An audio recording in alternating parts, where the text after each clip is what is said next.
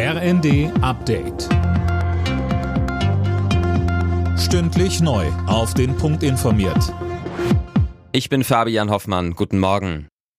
Die EU-Kommission will heute ihre Empfehlung abgeben, ob die Ukraine ein Beitrittskandidat werden soll. Deutschland, Frankreich, Italien und Rumänien hatten sich zuvor für eine positive Entscheidung ausgesprochen. Details hat Eileen Schallhorn. Die Ukraine gehört zur europäischen Familie, sagt der Bundeskanzler Scholz nach dem Treffen mit Präsident Zelensky in Kiew. Scholz will sich für einen sofortigen Kandidatenstatus der Ukraine und auch für die Republik Moldau stark machen.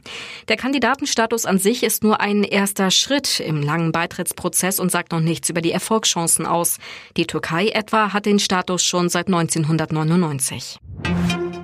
Der ukrainische Außenminister Kuleba hat den Besuch von Kanzler Scholz positiv bewertet. Dass sich Scholz für einen EU-Beitritt der Ukraine einsetzen will, sei die wichtigste Botschaft gewesen, so Kuleba in der ARD. Auch aus den Reihen der Ampelkoalition gab es Lob für den Kanzler. Kritik kam dagegen von der Opposition. Der linken Fraktionschef Bartsch sagte ebenfalls im ersten. Wir sehen am Beispiel Mazedonien, wo seit 18 Jahren geprüft wird, dass das nicht die entscheidende Frage ist. Das ist Symbolpolitik. Wir brauchen reale, konkrete Vorschläge, dass wir zu einem Friedensprozess kommen und dass die diplomatischen Türen wieder aufgestoßen werden.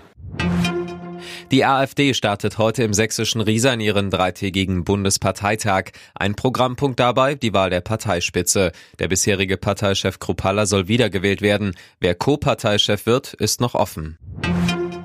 Wer spielt wann gegen wen? Das erfahren heute Clubs und Fans der ersten und zweiten Fußball-Bundesliga. Die DFL veröffentlicht am Mittag die Spielpläne für die kommende Saison.